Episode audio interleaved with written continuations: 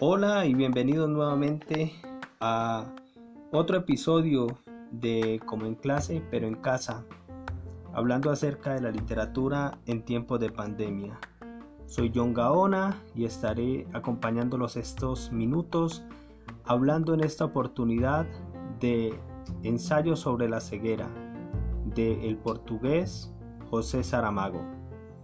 Anteriormente escuchábamos una canción titulada Lisboa Meu Amor de la cantante Piedad Fernández.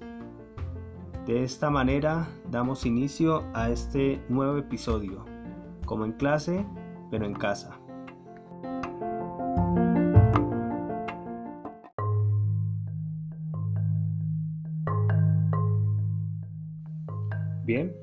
Comencemos hablando un poco de la novela hablemos de algunos datos de la misma. Esta novela sale a la luz pública en el año de 1995.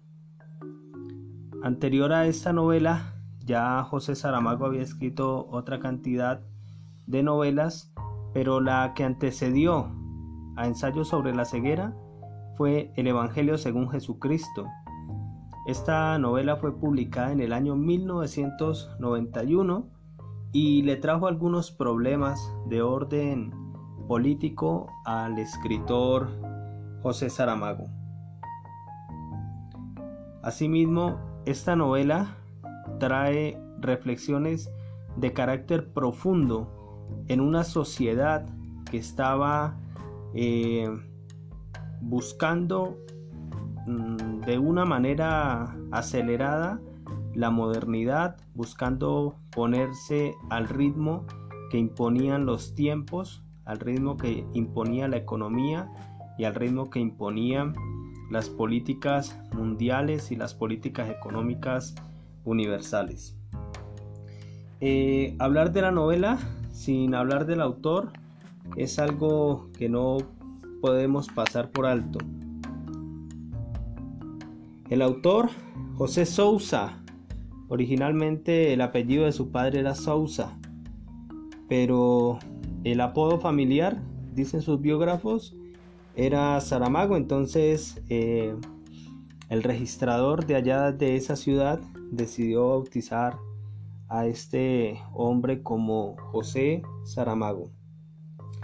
José Saramago nació en una ciudad llamada Asinaga, a Shinaga en el año 1922, 1922 y murió en el año 2010 en, también en Portugal en una ciudad llamada Tías.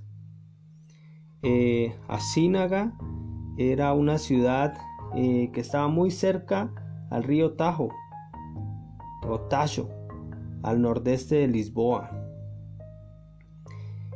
José Saramago fue novelista, poeta, periodista y dramaturgo. Entre sus incontables reconocimientos y premios, el más destacado fue el Premio Nobel de Literatura, que se le otorgó a él en el año 1998.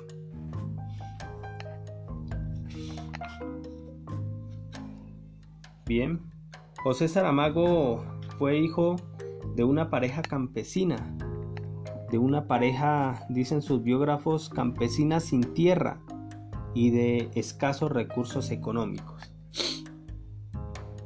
A la edad de 12 años, viviendo en Lisboa, conoció a los clásicos de la literatura a través de los libros de texto.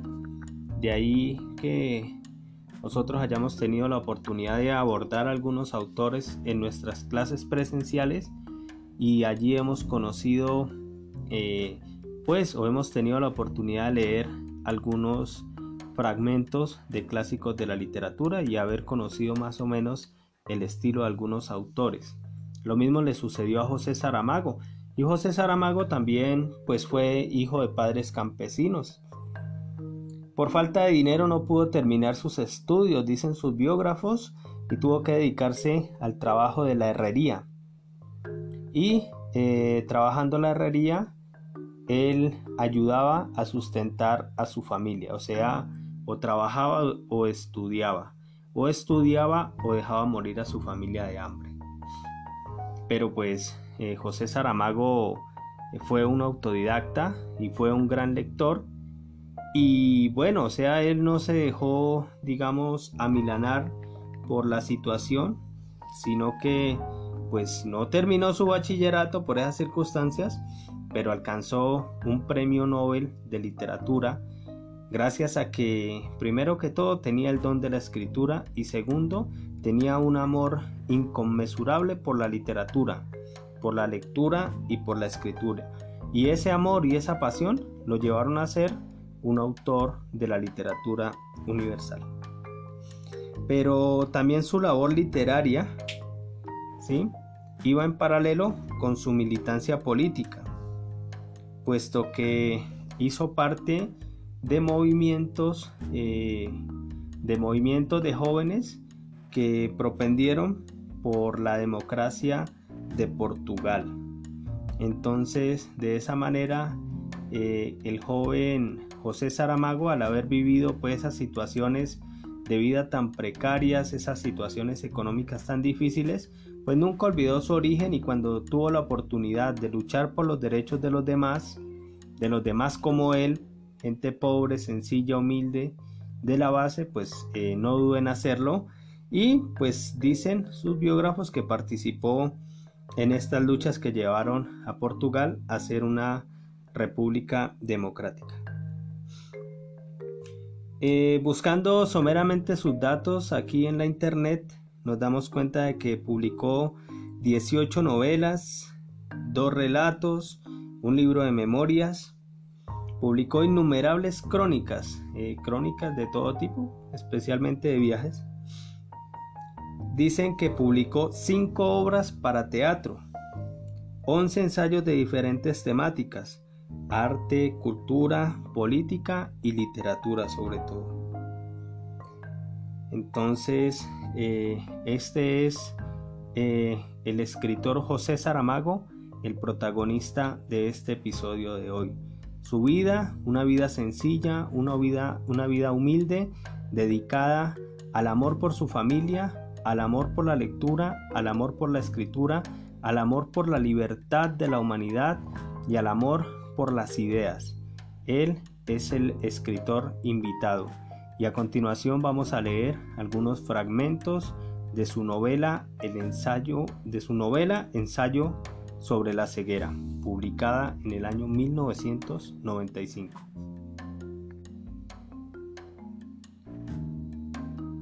Ensayo sobre la ceguera, fragmento. Cuando el director atendió el teléfono, hola, ¿Qué hay? ¿Qué pasa? El médico le preguntó si estaba solo, si no había nadie cerca que pudiera oír. De la telefonista nada había que temer. Tenía más cosas que hacer que escuchar conversaciones sobre oftalmopatías. A ella solo le interesaba la ginecología. El relato del médico fue breve pero completo, sin rodeos, sin palabras de más, sin redundancias, y hecho con una sequedad clínica que, teniendo en cuenta la situación, incluso sorprendió al director. ¿Pero realmente está usted ciego? preguntó. Totalmente ciego. En todo caso, podría tratarse de una coincidencia. Podría no ser realmente en su sentido exacto un contagio. De acuerdo, el contagio no está demostrado, pero no se trata de que nos quedáramos ciegos él y yo, cada uno en su casa sin habernos visto. El hombre llegó ciego a mi consulta y yo me quedé ciego pocas horas después. ¿Cómo podríamos encontrar a ese hombre? Tengo su nombre y su dirección en el consultorio. Mandaré inmediatamente a alguien, un médico. Sí, claro, un colega. ¿No le parece que tendríamos que comunicar al ministerio lo que está pasando? Por ahora me parece prematuro. Piense en la alarma pública que causaría una noticia así. Por todos los diablos, la ceguera no se pega, tampoco la muerte se pega, y todos nos morimos. Bien, quédese en casa mientras trato el caso, luego le mandaré a buscar. Quiero observarlo. Recuerde que estoy ciego por haber observado a un ciego. No hay seguridad de eso. Hay, al menos, una buena presunción de causa a efecto. Sin duda, no obstante, es aún demasiado pronto para sacar conclusiones. Dos casos aislados no tienen significación estadística, salvo si somos ya más de dos. Comprendo su estado de ánimo, pero tenemos que defendernos de pesimismos que podrían resultar infundados. Gracias, volveremos a hablar. Hasta luego. Media hora después, el médico, torpemente y con ayuda de la mujer, había acabado de afeitarse. Sonó el teléfono. Era otra vez el director del servicio oftalmológico, pero la voz ahora sonaba distinta. Tenemos aquí a un niño que también se ha quedado ciego de repente. Lo ve todo blanco. La madre dice que estuvo ayer con él en su consultorio. Supongo que es un niño que sufre estrabismo divergente del ojo izquierdo. Si no hay duda, es él. Empiezo a estar preocupado. La situación es realmente seria. El ministerio, sí, claro. Voy a hablar inmediatamente con la dirección. Pasadas unas tres horas, cuando el médico y su mujer estaban comiendo en silencio, él, tanteando con el tenedor las tajaditas de carne que ella le había cortado, volvió a sonar el teléfono. La mujer lo atendió, volvió inmediatamente. Tienes que ir. Es el ministerio. Le ayudó a levantarse, lo condujo hasta el despacho y le dio el auricular. La conversación fue rápida. El ministerio quería saber la identidad de los pacientes que habían estado el día anterior en su consultorio. El médico respondió que en sus respectivas fichas clínicas figuraban todos los elementos de identificación, el nombre, la edad, el estado civil, la profesión, el domicilio, y terminó declarándose dispuesto a acompañar a la persona o personas que fuesen a recogerlos. Del otro lado, el tono fue cortante. No lo necesitamos. El teléfono cambió de mano. La voz que salió de él era diferente. Buenas tardes. Habla el ministro. En nombre del gobierno le agradezco su celo. Estoy seguro de que gracias a la rapidez con que usted ha actuado, vamos a poder circunscribir y controlar la situación. Entre tanto, haga el favor de permanecer en su casa. Las palabras finales fueron pronunciadas con expresión formalmente cortés pero no dejaba la menor duda sobre el hecho de que eran una orden. El médico respondió, sí, señor ministro, pero ya había colgado. Ensayo sobre la ceguera, fragmento. La ocurrencia había brotado de la cabeza del ministro mismo. Era, por cualquier lado, que se le examinara una idea feliz, incluso perfecta, tanto en lo referente a los aspectos meramente sanitarios del caso como a sus implicaciones sociales y a sus derivaciones políticas. Mientras no se aclarasen las causas o para emplear un lenguaje adecuado, la etiología del mal blanco, como gracias a la inspiración de un asesor imaginativo, la malsonante palabra ceguera sería designada, mientras no se encontrara para aquel mal tratamiento y cura y quizás una vacuna que previniera la aparición de casos futuros, todas las personas que se quedaran ciegas y también quienes con ellas hubieran tenido contacto físico o proximidad directa serían recogidas y aisladas. Para evitar así ulteriores contagios que de verificarse se multiplicarían según lo que matemáticamente es costumbre denominar progresión geométrica. Quod erat demonstratum, concluyó el ministro.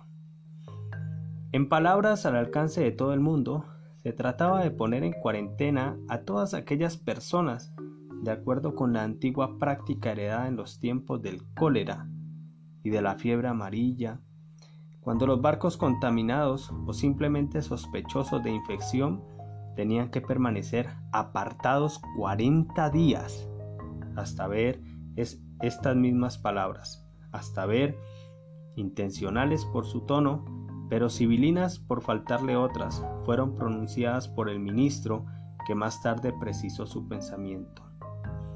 Quería decir que tanto pueden ser 40 días como 40 semanas, o 40 meses, o 40 años. Lo que es preciso es que nadie salga de allí. Ahora hay que decidir dónde los metemos, señor ministro, dijo el presidente de la Comisión Logística y Seguridad, nombrada al efecto con toda prontitud que debería encargarse del transporte, aislamiento y auxilio de los pacientes.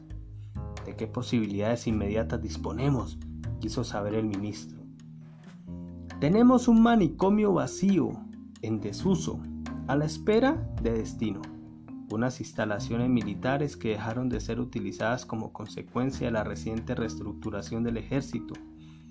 Una feria industrial en fase adelantada de construcción. Y hay también, y no han conseguido explicarme por qué, un hipermercado en quiebra. Y en su opinión, ¿cuál serviría mejor a los fines que nos ocupan? El cuartel es lo que ofrece mejores condiciones de seguridad, naturalmente. Tiene, no obstante, un inconveniente. Es demasiado grande y la vigilancia de los internos sería difícil y costosa. Entiendo. En cuanto al hipermercado, habría que contar probablemente con implementos jurídicos diversos, cuestiones legales a tener en cuenta. ¿Y la feria? La feria, señor ministro, creo que sería mejor no pensar en ella, porque no le gustaría al Ministerio de Industria. Se han invertido allí millones. Queda el manicomio. Sí, señor ministro, el manicomio. Pues el manicomio, sin duda, es el edificio más adecuado, porque aparte de estar rodeado de una tapia en todo su perímetro, tiene la ventaja de que se compone de dos alas, una que destinaremos a los ciegos propiamente dichos y otra para los contaminados, aparte de un cuerpo central que servirá, por así decir, de tierra de nadie, por donde los que se queden ciegos podrán pasar hasta juntarse a los que ya lo están.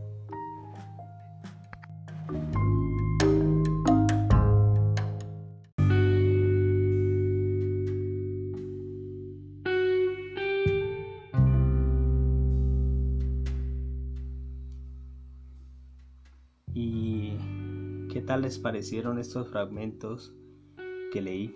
Son una pequeñísima parte de lo que es el libro. Apenas quise extraer estos dos fragmentos eh, del inicio y de la trama, de la, de la mitad de la trama, desde cuando se contagian y el tratamiento que le empiezan a dar y el tratamiento que le dan ya a la emergencia como tal, unas palabras claves que son pues, que se están volviendo muy populares en estos días como son aislamiento, cuarentena, gobierno, palabritas que ya se volvieron parte de nuestro vocabulario de nuestra cotidianidad. Quise resaltarlas aquí en esta lectura. El libro eh, tiene más de 200 páginas, lo pueden descargar en PDF y leerlo y el audiolibro, pues también lo pueden descargar. Son 11 horas y 5 minutos de lectura. Entonces, si desean eh, estos archivos, se los puedo compartir, me escriben. Bien, para el cierre de este episodio dedicado al ensayo sobre la ceguera de José Saramago, pues quiero hacer un pequeño análisis y una eh, crítica e interpretación desde mi punto de vista como lector, pero para ello he querido traer aquí eh, las palabras de un par de periodistas y críticos literarios. Uno de ellos es eh, Alexis Castillo Medel y este análisis eh, está en la página culturacolectiva.com slash letras ensayo sobre la ceguera José Saramago y el artículo se llama La ceguera de la sociedad individualista e irracional, planteada por José Saramago. Bien, pues este periodista hace un análisis en la parte final, es que quiero parafrasear un poco, dice, en la neomodernidad la barbarie se universaliza, En ensayo sobre la ceguera, Saramago plantea que, en el uso de la razón, existe quizá la posibilidad de ofrecer algo bueno de sí para evitar la irracionalidad contenida en estos actos. El homicidio consumado, la infidelidad, el poder abusivo, la ceguera del inconsciente colectivo, la falta de solidaridad del ser humano y la incapacidad de amar al prójimo son tópicos que se exponen, según el juicio del escritor portugués, quien mira con enorme pesar la existencia de individuos con la capacidad de ver, pero que sin embargo se niegan a sí mismos la posibilidad de mirar críticamente su actuar cotidiano. Eh, me parecieron unas palabras bastante pertinentes, especialmente porque el análisis que hace este periodista es un análisis desde la filosofía, pero también desde la sociología. Cómo podemos leer eh, no una ceguera física, sino una ceguera simbólica, una ceguera espiritual, pues que vamos a, ver acá en otro, en otro artículo que me encontré en el portal web del espectador. Y este artículo es escrito por una periodista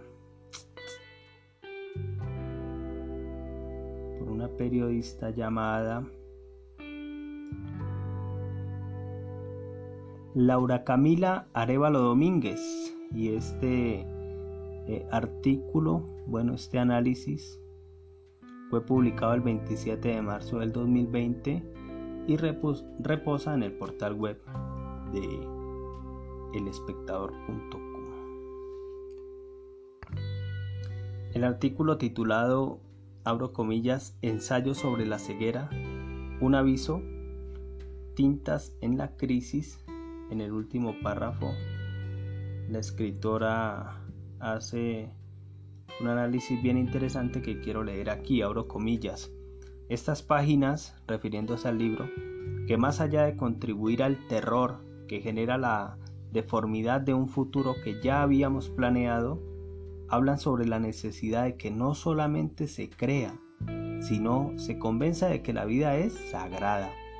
El resurgimiento de los vivos idea que en las últimas páginas del libro se repite, también es una característica de lo humano. Saramago se sigue dirigiendo a una sociedad que, a pesar de contar con los ojos, podría quedar enterrada en una ceguera elegida. En el libro flota la sugerencia de que tal vez estas crisis no se deban a un problema de oscuridad, sino de exceso de luz.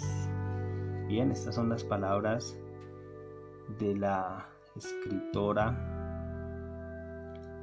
Laura Camila Arevalo Domínguez, muy pertinentes para dar pie a lo que también quiero conversar con ustedes para cerrar este, esta parte del episodio.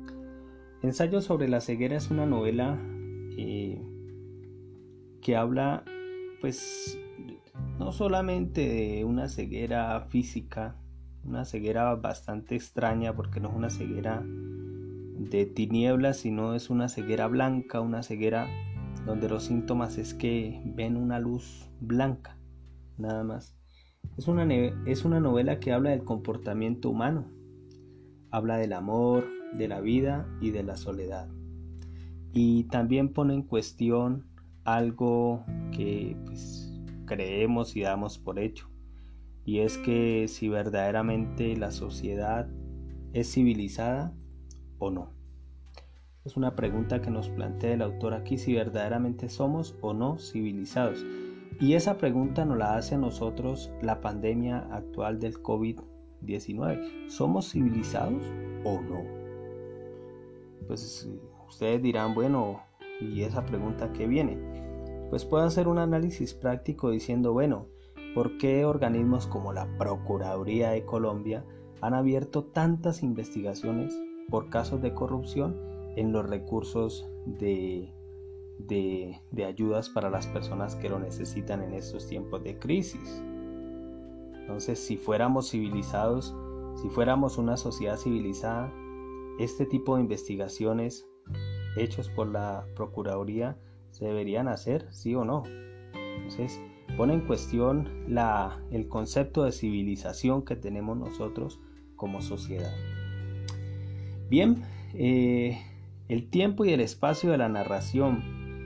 Eh, pues eh, en el Levítico la situación se da en un pueblo, en un pueblo que era migrante. La peste de Albert Camus se da en una ciudad llamada Orán. En la peste escarlata ya es una pandemia y es una peste a nivel mundial. Y en este caso de ensayo sobre la ceguera, eh, esta epidemia de la ceguera se da en un país. Eh, pues por lo que podemos, eh, lo que los indicios de la novela de la lectura nos dan, es que es un país moderno y en vías de desarrollo. la historia se va a desarrollar en un manicomio, como se pudieron dar cuenta en el fragmento. Y eh, nombran algunos lugares que eran posibles lugares donde iban a, bueno, a, llevar pues a contener a la gente que estaba quedando ciega, bueno, donde los iban a internar. Entonces de todas las opciones que vemos allí en, en el fragmento anterior, nos damos cuenta que el manicomio era el más práctico y se deciden por él. Eh, bueno, ¿qué más podemos decir? Eh, esta es una novela que cuestiona grandemente lo que es los grupos sociales y sus sistemas de valores. Por ejemplo, eh, grupos sociales representados allí por personas que no tienen nombre propio, sino que tienen una etiqueta. Por ejemplo, hay una mujer que por su estilo de vida podemos decir que es una prostituta, tenemos a un médico pues que representa eh, este sector de la sociedad. Tenemos a un niño, un niño que tiene un problema en su ojo izquierdo que es estrábico. Tenemos a un ladrón que es el que voluntariamente se ofrece a llevar al, al primer ciego, al ciego número uno a su casa y posteriormente le roba el carro y posteriormente también queda ciego y tenemos a un personaje que es bien interesante, un personaje que mejor dicho hay que dedicarle bastante análisis y es la esposa del médico. ¿Por qué? Porque ella no queda ciega. Ella se hace la ciega en, las primeras páginas del libro para poder seguir con su esposo. Ella estuvo en contacto con su esposo y no quedó ciega. Entonces ella no quiere dejar a su marido solo y cuando ya se lo iban a llevar en la ambulancia que le mandó el ministerio, ya dice, yo también me siento yo también eh, me siento mal y me acabo de quedar ciega. Y la miran con sospecha y bueno, se la llevan. Y esta mujer, pues, es la que posteriormente eh, los indicios nos indican que es la que narra. Bien, todos esos grupos sociales nos indican algo, ¿no? Ya cada símbolo, cada personaje esto nos dice algo acerca de ciertos grupos sociales que viven dentro de un mismo entorno y pues nos comunican su sistema de valores.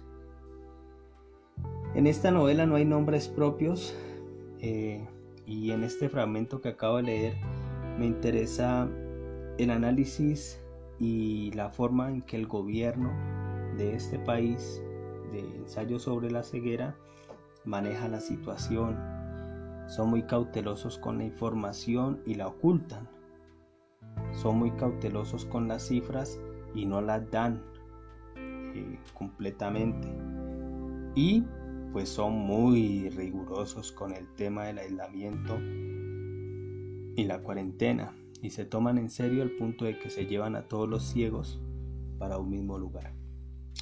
Les voy a contar un dato para que no digan, ah, no, es que la historia se desarrolla en, un manicomio. Cuando eh, esta gente la empieza a pasar mal en el manicomio, pues se emancipan, eh, hacen una especie de motín y salen de ese manicomio, ¿no? Se dan cuenta, pues, que la mujer del médico se da cuenta que afuera no hay sino destrucción, porque todas las personas habían quedado ciegas. Entonces ellos estaban viviendo dentro de un manicomio, pero afuera del manicomio ya toda la sociedad había quedado ciega y pues todas las consecuencias. No les cuento más para que lean el libro.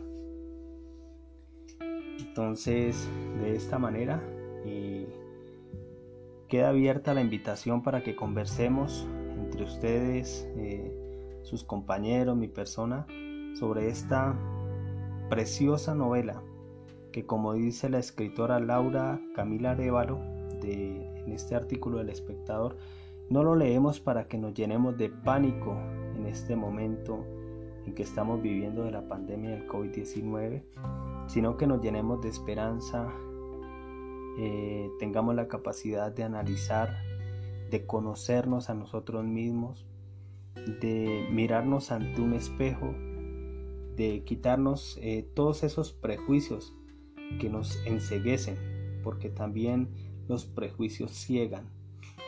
¿sí? Muchas veces no vemos a la persona de al lado porque de pronto su color de piel o porque de pronto su religión y eso nos, nos pone, esos prejuicios nos, nos enseguecen.